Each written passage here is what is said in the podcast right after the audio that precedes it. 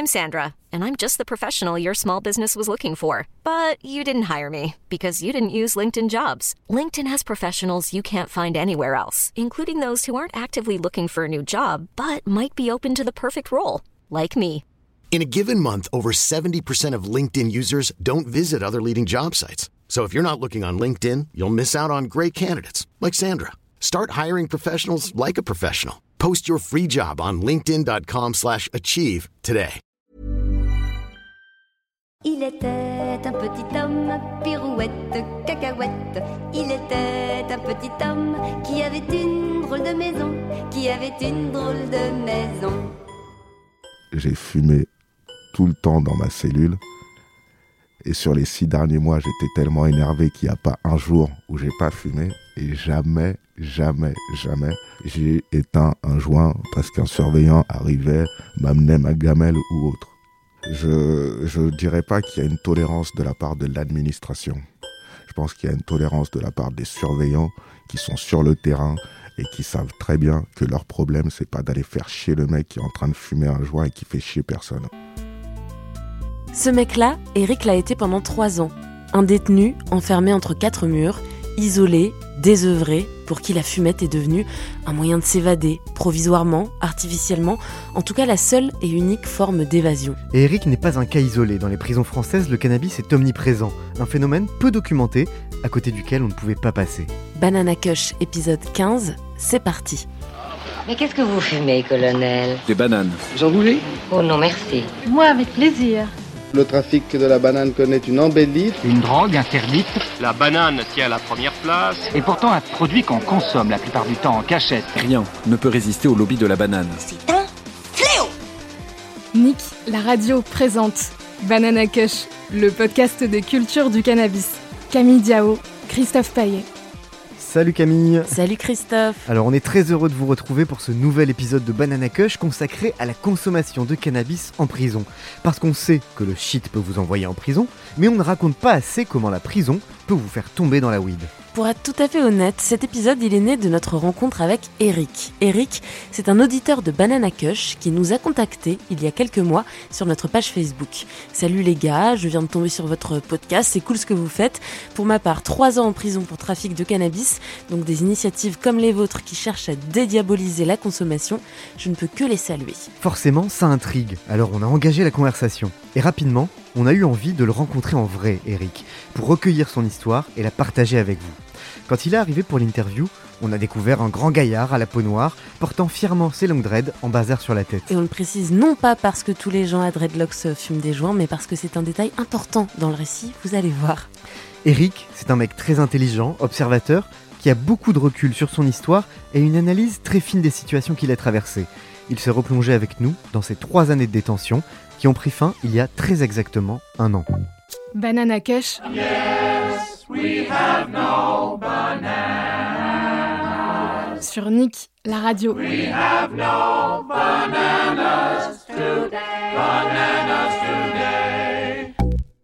Bonjour Eric. Bonjour Christophe, euh, bonjour Camille. Bonjour. Je m'appelle Eric, j'ai 37 ans, je viens d'Ozoir-la-Ferrière où j'ai grandi en Île-de-France. J'ai commencé à consommer du cannabis à l'âge de 14 ans. Et oui, je peux le dire tout de suite, c'est un peu tôt. J'en ai également vendu. J'ai été arrêté pour ça plusieurs fois et j'ai passé trois ans en prison euh, pour trafic de cannabis. Donc de novembre 2015 à novembre 2018, j'ai été incarcéré pour trafic de cannabis. Donc tu arrives en, en prison, quel, euh, quel monde tu, tu découvres? Je suis arrivé dans un monde euh, froid, dur, euh, mais euh, fait de solidarité aussi. Et la solidarité, elle est très importante au début, parce qu'au début, effectivement, quand on arrive en prison, on n'a rien. Donc on s'entraide, on se, on se dépanne des clopes, on se dépanne euh, des spliffs pour ceux qui en ont. euh. Et alors le, le premier spliff, une fois en prison, il arrive euh, quand? Il arrive dès le premier jour? Est-ce qu'il faut quand même chercher, gratter un peu? Franchement, le premier spliff, il peut arriver, il peut arriver le premier jour. hein. T'as des voisins euh, partout en prison. Donc, euh, il suffit que tu aies de la chance, que tu arrives dans une cellule où ton voisin du dessus euh, est équipé et, et sympa, et, il te descend un, un petit lasso. et puis voilà. Ah, c'est bon, hein. toi tu peux faire ton, ton bon premier dodo euh, tranquille, si t'as de la chance. Sinon faut, sinon faut attendre un peu le lendemain matin à la promenade. Il y a bien quelqu'un qui en fera tourner un. Quand tu dis euh, il fait descendre un petit lasso, c'est-à-dire euh, concrètement euh, par, les, par la fenêtre? Absolument, oui. Alors, euh, bah ouais, ouais, hein, par la fenêtre, il faut bien que, même s'il y a des grilles, euh, il y, a, y a toujours des petits trous, quoi. Il faut, il faut quand même que qu'on puisse que l'air passe et autres. Et donc, euh, par la fenêtre, donc un lasso, hein, c'est euh, c'est soit un bout de drap euh, au bout duquel on, on attache ce qu'on veut, ce veut transmettre à son voisin, ou de- un bout de, sac plastique ou autre. Enfin, tout ce qui peut effectivement faire un, corde, ou en tout cas faire le lien d'une cellule à l'autre, quoi. Donc si je comprends bien ce que tu nous racontes là, c'est pas très compliqué de trouver de la weed ou du shit en prison. Le rire en dit beaucoup. Euh, bah, en fait, non, non, non. Alors, c'est intéressant parce que moi, j'ai fait deux établissements pénitentiaires et donc j'ai deux expériences un peu différentes, mais au final, qui, qui sont, qui sont à peu près les mêmes. hein. Dans les deux cas, c'était simple de s'en procurer. À Fleury, c'était particulièrement facile. Et à Fleury, je dirais que les tarifs sont à peu près similaires aux tarifs de l'extérieur. Carrément.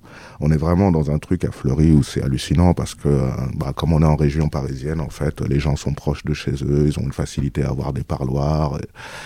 Et, bon, euh, voilà, on va pas rentrer dans le détail de, comment ça rentre et, et autres, mais le fait est qu'effectivement, à Fleury, euh, il n'y a aucun problème pour trouver du shit. Et euh, bon, t'as des gens qui disent qu'ils qu'ils font plus d'argent à l'intérieur qu'à l'extérieur, quoi, tu vois.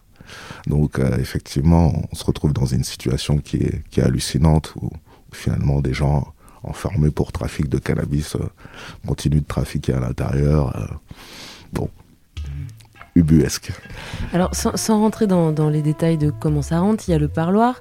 Il y a aussi, je, enfin, je pense que ça c'est assez connu, des jets par-dessus euh, le mur de la prison. Est-ce qu'il y a d'autres euh, moyens euh, qu'on n'imagine pas pour faire je disais rentrer que je de la voulais pas rentrer dans le détail, c'est tout simplement parce que j'ai pas envie qu'on qu'on jette l'opprobre sur une profession ou autre. parce que typiquement, voilà, j'allais dire qu'à Fleury, euh, il y a peut-être euh, une part des surveillants qui des fois prend prend part au business, mais euh, de toute façon, je peux le dire puisque c'était public. Moi, il y a, un surveillant que, j'ai connu pendant pendant le début de ma détention. euh, dont on a parlé dans un article ensuite, parce qu'effectivement, il s'est fait attraper, il, prenait part au trafic. Moi-même, pour être honnête, moi-même, j'ai euh, j'ai rentré deux fois, deux fois du, du shit, pas à Fleury par contre. Là où j'étais ensuite à Châteaudun, euh, j'ai rentré euh, du shit à Fleury une fois au parloir et une fois, euh, une fois j'étais sorti en permission. Donc quand je suis rentré, euh, et allez, je vais même le dire, je l'avais mis dans mes cheveux. Men Power Action 3, pour les hommes qui gagnent à tous les coups. Je l'avais mis dans mes cheveux. Ah, moi je faisais ça pour rentrer en boîte avec de la Ah ouais, non, ben, carrément quoi. En fait, euh, bah, c'est simple. hein. Moi, j'ai vu, euh, j'ai vu que mes cheveux, ils les avaient fouillés qu'une seule fois en fait, euh, quand j'avais, quand j'avais changé de prison, quand j'étais passé d'un établissement à l'autre. C'est la seule fois où ils ont changé, où ils ont fouillé mes cheveux.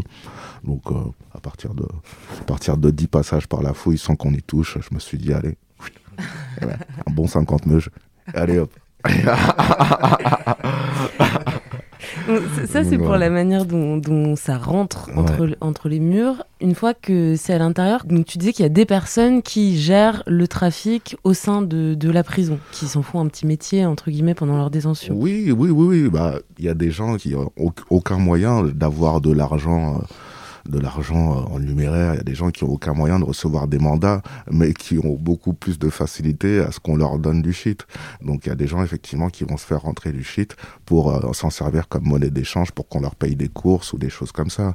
Il y a tout un tas de choses en plus aujourd'hui qui facilitent euh, le trafic parce que comme je vous l'ai dit, moi je- j'en ai rentré une fois ou deux, mais le reste du temps je l'achetais. Et donc pour payer, on utilise, comme je le disais, soit les cantines. Le produit de base qu'on échange en général, c'est les paquets de cigarettes. Ben après, ça peut être tout et n'importe quoi. Mais on peut également payer avec euh, les cartes PCS, Donc les cartes PCS, en gros, euh, c'est un système de, de, de code un peu comme les recharges, euh, les recharges téléphoniques. Donc tu te présentes dans un, dans un bureau de tabac et tu demandes une carte PCS à 50 euros. On va te donner un code à 50 euros. Tu transmets ce code à la personne que tu veux créditer. Elle insère ce code sur son application PCS. Elle est créditée de 50 euros. Donc moi, en gros, à l'intérieur, j'avais un petit téléphone avec lequel je pouvais envoyer des SMS ou autre. Je demandais à un pote dehors d'aller me chercher un code PCS. Il m'envoyait ce code. Je donnais le code à un mec à l'intérieur. Il me donnait mes 50 balles de Toshi. Et lui, il était crédité de 50 euros. Ok. Sachant que juste, euh, le téléphone portable, c'est illégal aussi en prison Illégal. Illégal. absolument. Oui, oui. Ah, complètement. Secret, c'est un jeu électronique avec un téléphone qui parle. Pour gagner, appelle tes copains, trouve des indices et devine qui est ton amoureux. Alors pour, euh, pour revenir euh, à la question du trafic à l'intérieur de la prison, euh, comment c'est organisé? Est-ce que c'est très organisé? Est-ce que c'est des mecs qui font ça un peu euh, voilà, de- dans leur coin, isolés pour, pour se faire un peu de sous? Est-ce que c'est connecté avec euh, le commerce, avec le business qui est en dehors de la prison? Est-ce que chacun fait ce qu'il veut aussi ou est-ce qu'il y a des territoires gardés Bon, déjà, personnellement, je ne prenais pas trop part, enfin, je ne prenais même pas part du tout au business. Donc, euh, j'ai pas envie de, j'ai pas envie de dire n'importe quoi, mais, euh, mais je pense pas qu'il y ait quelques territoires que ce soit. Parce que moi, personnellement, quand je voulais acheter à quelqu'un, c'était, euh, voilà, au premier qui offrait le mieux, au premier sur lequel je tombais. euh, D'une semaine à l'autre, t'es pas sûr d'avoir. Donc euh, encore une fois, non, tu fais avec, euh, tu fais avec celui qui a, tu fais avec ce qu'il y a. D'autant plus que euh, la différence notable que j'ai pu voir, c'est effectivement entre Fleury et Châteaudun. La facilité qu'on avait à se fournir à Fleury, c'était pas la même à Châteaudun. Et donc, à partir de là, on se rendait compte, on se rendait compte effectivement le prix du cannabis était beaucoup plus important à l'intérieur et les relations entre les détenus n'étaient pas les mêmes. Les relations étaient beaucoup plus tendues et je le, moi, je l'impute assez aisément, pas totalement, mais en tout cas en grande partie, effectivement, à cette, euh, à cette euh, plus grande difficulté à s'approvisionner en- en cannabis. Tu es en train de nous dire que euh, la circulation de cannabis en prison pacifie les relations sociales dans la prison. Euh, bah, absolument. Je pense que je ne peux pas mieux le dire. Euh, mais clairement, clairement, euh, le cannabis contribue à l'amélioration des relations entre les détenus, mais également entre les détenus et le, et le, et le, et le personnel encadrant. Oui, justement, en parlant de, de ce personnel, euh, des, des matons, des surveillants, j'imagine que tout ça, ça se passe pas sous leur nez sans qu'ils s'en rendent compte. Il y a une certaine forme de tolérance aussi que de la part de, bah, de l'administration pénitentiaire devant ce phénomène? C'est toujours compliqué euh, de faire la différence entre l'administration et les gens. Ouais, Je je dirais pas qu'il y a une tolérance de la part de l'administration. Je pense pas que l'administration en, elle-même tolère. Je pense qu'il y a une tolérance de la part des surveillants qui sont sur le terrain et qui savent très bien que leur problème c'est pas d'aller faire chier le mec qui est en train de fumer un joint et qui fait chier personne. Il y a cette forme de tolérance là. Après ça n'empêche que tu as quand même des surveillants qui euh, qui font du zèle et qui euh, à la moindre odeur ou moindre truc effectivement vont venir te prendre la tête. Mais pour être tout à fait honnête, moi personnellement, j'ai jamais éteint un joint parce qu'un surveillant arrivait, m'amenait ma gamelle ou autre. J'ai fumé tout le temps dans ma cellule. Et sur les six derniers mois, j'étais tellement énervé qu'il n'y a pas un jour où j'ai pas fumé. Et jamais, jamais, jamais, j'ai pris quelques précautions que ce soit parce qu'un surveillant arrivait. Après, par contre, je ne fumais que dans ma cellule. J'allais pas fumer effectivement dans les parties communes ou des choses comme ça. Et c'était même des discussions euh, sur lesquelles on pouvait, on pouvait tomber d'accord quand je discutais avec, avec des surveillants ou autres, quoi. Parce que les surveillants sont, sont comme nous, finalement. C'est comme dans la police, c'est comme partout. De toute façon, des consommateurs, il y en a euh, aussi parmi, parmi les surveillants. Donc, euh, Tu dis qu'il y a des consommateurs parmi les surveillants. euh, Ça, est-ce que ça peut arriver de partager un joint avec un surveillant? Non, non, non, non, non. Alors moi, ça ne m'est pas arrivé, malheureusement. Non, je, je n'aurais pas ce genre d'histoire à raconter. Euh, J'ai pu euh, partager de la musique avec des surveillants, mais pas, pas eu l'occasion de partager de, de joints, non. Soyez au cœur de la justice. Devenez surveillant pénitentiaire. Non merci, je choisis de vivre. Et alors pourquoi est-ce qu'on fume quand on est en prison? Est-ce qu'il s'agit de passer le temps? Est-ce qu'il s'agit euh, de s'apaiser? Est-ce que c'est la même consommation qu'à l'extérieur ou est-ce que finalement le cannabis prend aussi un autre rôle? Alors euh, le cannabis prend un autre rôle complètement, effectivement, à l'intérieur. Euh, c'est un peu une faille spatio-temporelle, quoi. On se retrouve effectivement dans cette bulle où, où le temps passe de manière très très très bizarre et effectivement le cannabis euh, aide à, le faire passer d'une meilleure manière. Donc on se retrouve effectivement dans une situation où, il y a beaucoup de gens qui finalement ne consomment pas dehors, mais consomment à l'intérieur parce que la, prison, l'enfermement et l'oisiveté qu'amène la prison euh, pousse à la consommation. Mais euh, l'oisiveté, oui, c'est quelque chose aussi de, de, très important en fait, parce que euh, au début de ma détention, je me suis fait deux trois mois de purge. Pendant deux trois mois, j'ai complètement arrêté de consommer en fait. Et euh, été très motivé, je lisais beaucoup, j'écrivais beaucoup, j'étais plein de projets. Et puis au fur et à mesure de, de me retrouver face à des murs, en fait, avec l'administration pénitentiaire et, et, de me retrouver face à cette incapacité de, de mener mes projets à terme, et ben j'ai perdu ma motivation et petit à petit, effectivement, j'ai commencé à, à, faire de moins en moins de choses et à, à reprendre une consommation de plus en plus importante. Quoi.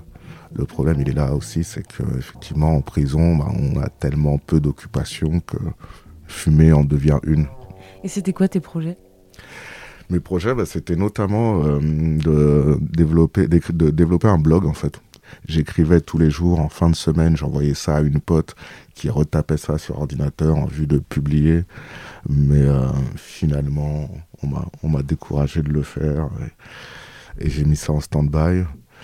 Euh, j'ai voulu ensuite euh, me lancer dans des études. Et donc j'ai voulu passer une capacité en droit. Euh, malheureusement, au moment où j'ai pu m'inscrire en fait en cours, j'ai commencé à travailler à l'atelier en prison. Et si je si je me retirais de l'atelier, ça risquait de nuire à mon dossier pour mon aménagement de peine, enfin un truc complètement stupide. Donc euh, c'était c'était compliqué de, conjuguer les deux, euh, l'atelier et le travail. Voilà, il y a, y a un vrai sujet là-dessus sur euh, sur la manière dont on occupe les détenus pendant pendant le temps qu'ils passent entre ces quatre murs. Voyez-vous, Monsieur Maigret, je vais vous dire une chose. En prison, c'est presque obligé, l'homme médite. Résultat, j'ai la poésie dans la viande. Est-ce que tu dirais qu'en prison, le cannabis est presque plus euh, thérapeutique que récréatif? Pour moi, en fait, c'est une des pires consommations, celle-là. C'est celle qui apporte rien. Hein. Enfin, elle apporte très peu. Ni le, ni le, ni le sourire, ni, le, ni vraiment l'esprit détendu. Euh, au final, euh, ça devient un automatisme. Depuis que tu es sorti, est-ce que le, la prison, ton expérience de la prison, a changé ton rapport au cannabis Eh bien, euh, aujourd'hui même, ma consommation, elle est, excessive. Bah, pour reprendre ce que je disais tout à l'heure, hein, c'est la consommation d'un oisif. Ce qui s'est passé, c'est que euh, les six derniers mois de ma détention euh, ont été assez horribles, donc j'étais dans un rythme de consommation effréné, dont euh, je suis sorti euh, en sortant de prison. J'étais super motivé euh, pour faire tout un tas de choses, mais je me suis retrouvé euh, confiné. Et le confinement m'a m'a remis dans cette euh, dans cette consommation euh, excessive. Et donc oui, voilà. Aujourd'hui, oui, j'ai une consommation dont je ne suis pas je ne suis pas satisfait. Bah, merci beaucoup, Eric. Merci beaucoup d'être venu partager ton témoignage dans Banana Kush. Merci à vous pour l'invitation. Avec plaisir. Banana Kush. Qu'est-ce que c'est que ce foutoir, mon petit Bernard? Eh bien, puisque tu veux le savoir, il est mêlé à une histoire de drogue jusque-là. Banana, banana, banana, nanana. Après cette longue discussion avec Eric, on a voulu comprendre si son expérience particulière pouvait être généralisable, savoir ce qui ressortirait de témoignages d'autres détenus et quels seraient leurs points communs. On a donc passé un coup de fil à Nina Tissot. Nina habite à Lyon. Elle est éducatrice spécialisée et travaille en CARUD, les centres d'accueil et d'accompagnement à la réduction des risques pour les usagers de drogue. En prison, elle anime des groupes de discussion et d'échange pour accompagner les personnes incarcérées qui font usage de stupéfiants. On a commencé par lui demander pour quelles raisons les détenus qu'elle rencontre consomment du cannabis. Ça a rempli euh, tout un tas de fonctions euh, différentes. Et moi, ce que je trouvais très intéressant dans les groupes, c'était que c'était super varié. C'est-à-dire qu'il y en a qui, disaient que c'était pour euh, pouvoir dormir, d'autres que c'était pour pouvoir se lever le matin. Il y en a qui disaient que c'était vraiment pour pouvoir avoir envie de manger, fait avoir de l'appétit, et d'autres qui disaient que vraiment c'était plutôt pour remplacer justement l'appétit qui pouvait pas satisfaire en prison parce que la nourriture est trop mauvaise, et finalement de fumer des joints, c'est une manière de se remplir différemment qu'avec la nourriture. Il euh, y en a qui, bon, voilà, qui bien ça leur permet de planer, de s'échapper, de s'évader. Pour d'autres, euh, ils disaient clairement que c'était une manière de se concentrer. Voilà, s'ils avaient besoin d'écrire euh, à leur famille ou quoi, ils allaient fumer pour se mettre dedans, pour se concentrer. Il y en a, c'est pour être bien avec les autres, justement, avec ces formes de sociabilité. Il y en a d'autres, c'est pour fuir les autres et pour être, pour rester loin le plus possible de, toutes les interactions qu'il peut y avoir en prison. Enfin voilà, c'est vraiment euh, très hétérogène euh, ce qui en est dit et c'est, euh, moi je trouve aussi autant une manière d'être posé que d'être en mouvement aussi. Voilà, ça, ça, donne du mouvement dans la détention et en même temps ça ancre et ça, ça permet de se poser quoi. Il y a un usage en tout cas de prise sur, sur ce qu'on peut faire avec soi-même et dans un environnement où vraiment qui est caractérisé aussi par l'absence totale de prise et de maîtrise de sa vie. Fumer des joints, c'est bien une des seules choses qui peut pas être contrôlée par l'administration pénitentiaire, qui va être aussi présentée un peu comme un choix et comme une marge de manœuvre personnelle et aussi un peu en ça, c'est quelque part c'est un peu thérapeutique quoi, de, trouver un peu de l'autonomie euh, dans le temps de sa détention il y a vraiment cette idée-là, vous n'allez pas aussi nous prendre ça alors que ça c'est super important pour nous.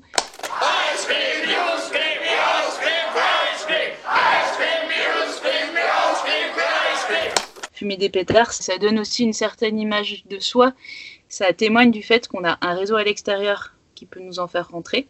En général, ça vient quand même plutôt euh, des amis, de la famille euh, à l'extérieur. Donc déjà, ça témoigne de ça, qu'on n'est pas isolé, qu'on a du réseau à l'extérieur ou éventuellement des relations suffisamment euh, bonnes ou, euh, ou, proches avec des surveillants pour qu'ils en fassent rentrer.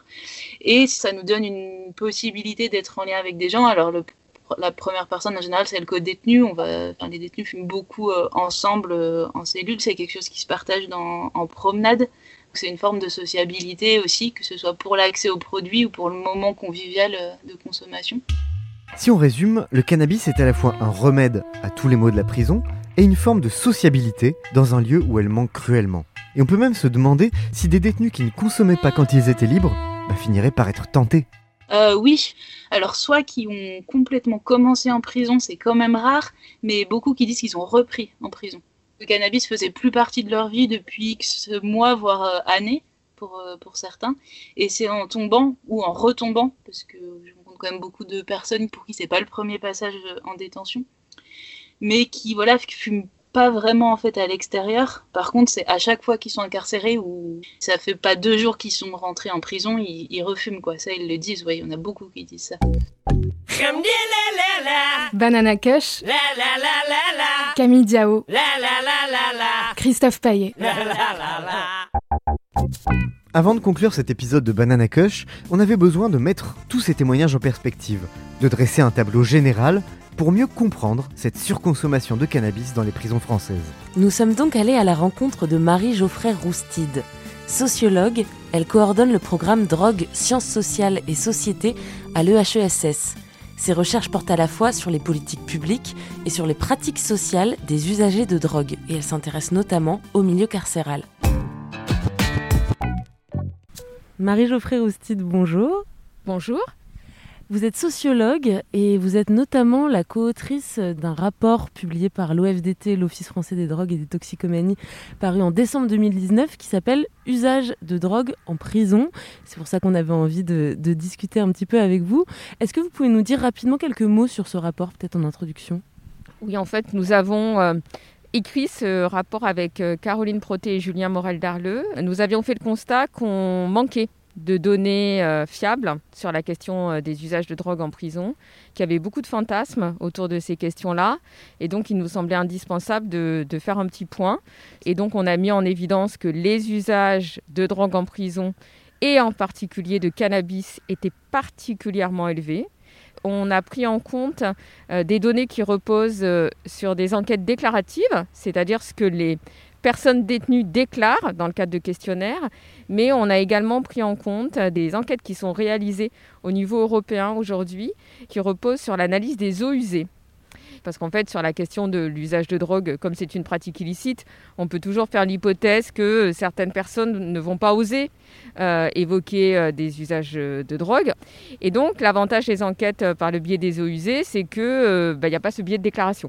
Par contre, il y a d'autres biais, parce que quand vous analysez les eaux usées, bah, vous analysez les consommations des personnes détenues, mais aussi de tout le personnel qui travaille en prison. Et en fait, ce qu'on voit, c'est que, voilà, malgré euh, l'ensemble des dispositifs de surveillance et de contrôle qui sont mis en place pour limiter euh, la circulation des drogues en prison, euh, la présence des drogues est, toujours importante.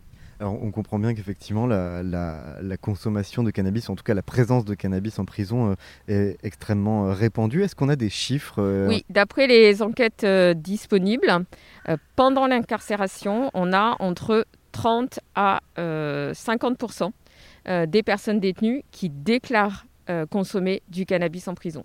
À partir de l'analyse des eaux usées, on est sur des niveaux encore plus importants. C'est-à-dire des niveaux qui peuvent aller jusqu'à 10 euh, fois ce qu'on observe euh, en population générale. Ça fait beaucoup là, non? Et alors comment est-ce que le, cannabis est rendu disponible à l'intérieur de la prison?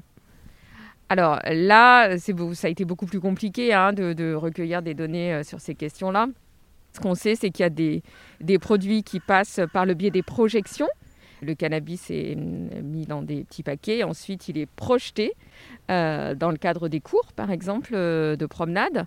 Le cannabis peut aussi euh, rentrer bah, par le biais des visites. Il y a des produits qui peuvent passer. Et puis, il y a également tout un pan qui est beaucoup plus mal connu et qui est très, très difficile à quantifier. C'est la question des produits qui rentrent par le biais des professionnels qui exercent en prison. Il peut y avoir parfois, mais de manière très minoritaire euh, de la corruption de surveillants euh, qui peuvent être amenés euh, à faire rentrer des produits en détention. Est-ce qu'on peut observer une forme globalement de laisser faire de la part du personnel, voire de l'administration, parce que quand on voit les chiffres de consommation, on se dit qu'en fait c'est impossible sans fermer les yeux en fait sur tels usages. Alors, ça, c'est une question euh, très délicate. Consommer des drogues, c'est interdit en France, et c'est l'objet de sanctions encore plus importantes dans un lieu de privation de liberté tel que la prison. En revanche, ce qu'on peut observer, c'est qu'il euh, y a une forme de banalisation de l'usage du cannabis euh, dans la société française. Donc en fait, ces usages, ils se diffusent, et ils se diffusent dans l'ensemble de la population, quelles que soient ses caractéristiques sociales. Ce qu'on peut voir, c'est plusieurs choses. C'est d'abord, on peut faire l'hypothèse que euh, des personnels pénitentiaires qui eux-mêmes euh, consommeraient du cannabis à l'extérieur euh, avec des modes régulés auraient peut-être un regard un petit peu plus tolérant, on va dire, vis-à-vis des usages de cannabis à l'intérieur en raison de cette banalisation de l'usage qu'on peut observer dans la société française en général. Mais la deuxième raison, qui, est celle qu'on a véritablement documentée euh, dans le cadre de l'enquête, c'est des formes euh, d'empathie euh, que peuvent éprouver un certain nombre de surveillants. Ils ont conscience, d'une certaine manière, de la dureté des conditions carcérales, qui sont particulièrement difficiles, voire indignes, dans certains établissements. Et moi, j'ai, dans, le cadre d'une enquête qui s'appelle l'enquête Pride, que, je mène avec Laurent Michel et Philippe Trouillet-Gerfaux, euh, j'ai réalisé des entretiens. J'avais certains surveillants euh, qui me faisaient part de cette empathie, hein, en disant bah, on comprend bien qu'ils consomment du cannabis parce que euh, moi, je ne tiendrai pas dans ces conditions-là. Il y a une troisième raison que moi, je n'ai pas observée, euh, mais qui est décrite dans de nombreuses enquêtes, c'est la question de euh, euh, l'utilisation des drogues par l'administration pénitentiaire comme une forme de contrôle également, de renforcement du contrôle en disant au moins quand ils sont sous l'usage du cannabis, ça va les calmer un peu et donc on aura moins d'épisodes de violence, etc. Si on met bout à bout l'usage massif du cannabis en prison, la diversité des usages et des motivations de cet usage, un certain laisser-faire de la part du personnel, voire de l'administration. Tout ça donne l'impression que finalement le cannabis a un rôle social central dans la vie de la prison. Tout à fait. Euh, le cannabis a une fonction centrale, vous avez tout à fait raison, une fonction thérapeutique pour les individus, mais qui sert aussi euh, à l'institution pénitentiaire, parce que voilà, les personnes détenues bah, vont être euh, calmées, entre guillemets, par le cannabis, et également bah, des fonctions de reproduction de la vie sociale de l'extérieur, c'est-à-dire qu'en consommant du cannabis, on a un peu de la vie dehors qui rentre à l'intérieur. Il fait chaud dans la maison, il fait bon dans la maison. À demain, mes champions. Le cannabis, il est aussi lié, comme euh, la circulation des produits en détention, à euh, des effets de domination entre détenus, euh, des rapports de pouvoir. Et donc, on observe une reproduction de ce qu'on peut voir à l'extérieur, avec des hiérarchies entre ceux qui tiennent le marché et puis euh, ceux qui vont être amenés euh, eh ben, à servir de mule, hein, à passer les produits euh, pour les autres. Est-ce que l'administration pénitentiaire s'est emparée de cette question, de la question des drogues et, du cannabis en particulier, pour mettre en place une politique, que ce soit répressive ou une politique de prévention, de soins? Alors l'administration pénitentiaire, elle, elle a mis en place euh, une réponse euh, répressive.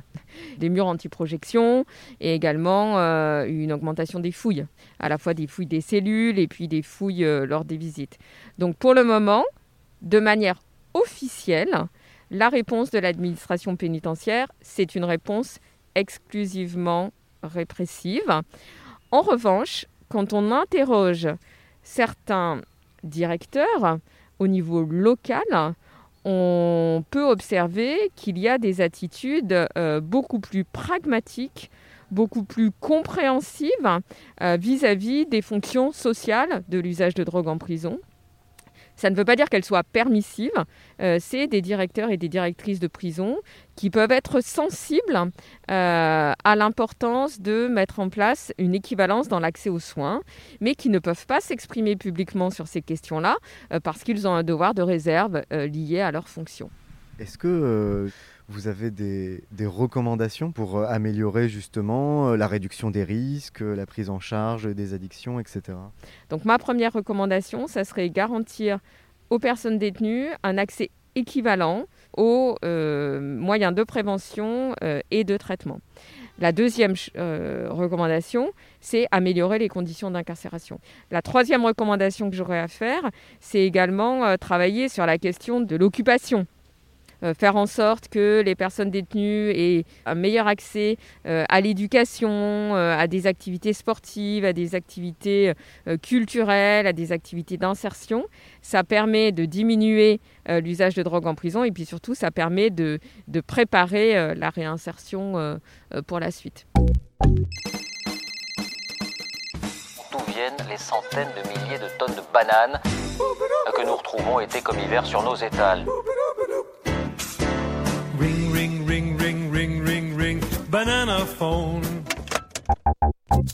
Il y a une sacrée résonance entre les propos de la sociologue et l'histoire d'Eric, qui nous racontait un peu plus tôt comment le système carcéral finalement avait découragé ses projets d'écriture, puis ses études de droit. Si tu me le permets, Christophe, pour conclure notre sujet, j'aimerais bien te faire la lecture. La lecture de quoi? Alors en faisant quelques recherches, je suis tombée sur un article de Guillaume Monod, qui est psychiatre à la maison d'arrêt de Seine-Saint-Denis à Villepinte. Et voici ce qu'il écrivait en 2017 dans la revue Pratique en santé mentale. Le cannabis est l'arlésienne de la prison. Tout le monde en parle, mais on ne le montre jamais. Il est un objet carcéral total car il révèle et mobilise tous les aspects de la détention. Interdit par la loi, mais omniprésent dans les cellules, le cannabis peut être source de violence et d'apaisement. Il est à la croisée des libertés et des contraintes. Il constitue à la fois un lien et une barrière, il est le paradigme des ambivalences constitutives de la prison. Je l'aurais pas mieux dit. Un coupable est beaucoup moins dangereux en liberté qu'en prison. Pourquoi? Parce qu'en prison, il contamine les innocents. Cet épisode de Banana Cush touche à sa fin. Merci à Eric, à Nina Tissot, à Marie-Geoffrey Roustide. Un grand merci aussi à Mona Delahaye, notre stagiaire qui nous a aidé à préparer ce podcast. Comme toujours, spécial casse d'aide à notre réal 5 étoiles Charlène Nouyux. D'ailleurs, en parlant d'étoiles, on attend les vôtres et vos commentaires et vos émojis sur les plateformes de podcast. On se retrouve dans 15 jours avec un grand entretien mystère. Allez, un petit indice quand même. Euh, crustacé. Non Camille, mollusque, pas crustacé. T'es sûr? Oui, mollusque. Ok, bon, mollusque. Vous n'en saurez pas plus. En tout cas, on a hâte. À dans 15 jours. Allez, ciao Ciao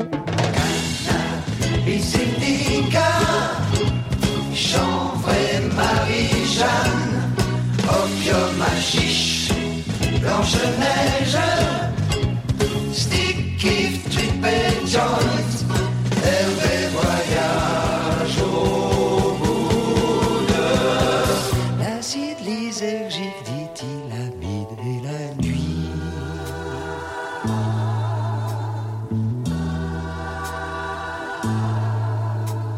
Bon alors Christophe, elle est prête cette banane de fin? Ouais, elle est quasi prête, mais je me suis laissé distraire. Attends, mais regarde, on est dans, on est dans Gala. Dans Gala? Oui, dans Gala, Camille, c'est écrit noir sur blanc, regarde. C'est un entretien sans langue de bois et sans détour qu'a accordé Benoît Hamon pour les besoins du podcast Banana Kush. Ça y est, ouais, on est dans la presse people. Putain, la classe, la consécration, ça y est, on peut mourir tranquille. Non, non, non, non, non, on pourra mourir tranquille quand on sera dans 50 minutes inside. Alors là, le jour où Nikos prononcera les mots Banana Kush, là, on pourra mourir tranquille. Ok, j'ai compris, je m'occupe d'inviter Nikos. Attention, la consommation de cannabis est illégale et dangereuse pour la santé. Information et prévention sur drogueinfoservice.fr. J'en ai conclu très vite que ce n'est pas le temps qui fuit, que c'est probablement nous qui le fuyons. Le temps se joue de notre amnésie. Et la question n'est pas de savoir ce que nous avons fait de notre temps, mais ce qu'il a fait de nous. When it comes to your finances, you think you've done it all. You've saved, you've researched, and you've invested all that you can. Now it's time to take those investments to the next level by using the brand behind every great investor, Yahoo Finance. As America's number one finance destination, Yahoo Finance has everything you need, whether you're a seasoned trader or just dipping your toes into the market. Join the millions of investors who trust Yahoo Finance to guide them on their financial journey. For comprehensive financial news and analysis, visit yahoofinance.com, the number one financial destination, yahoofinance.com.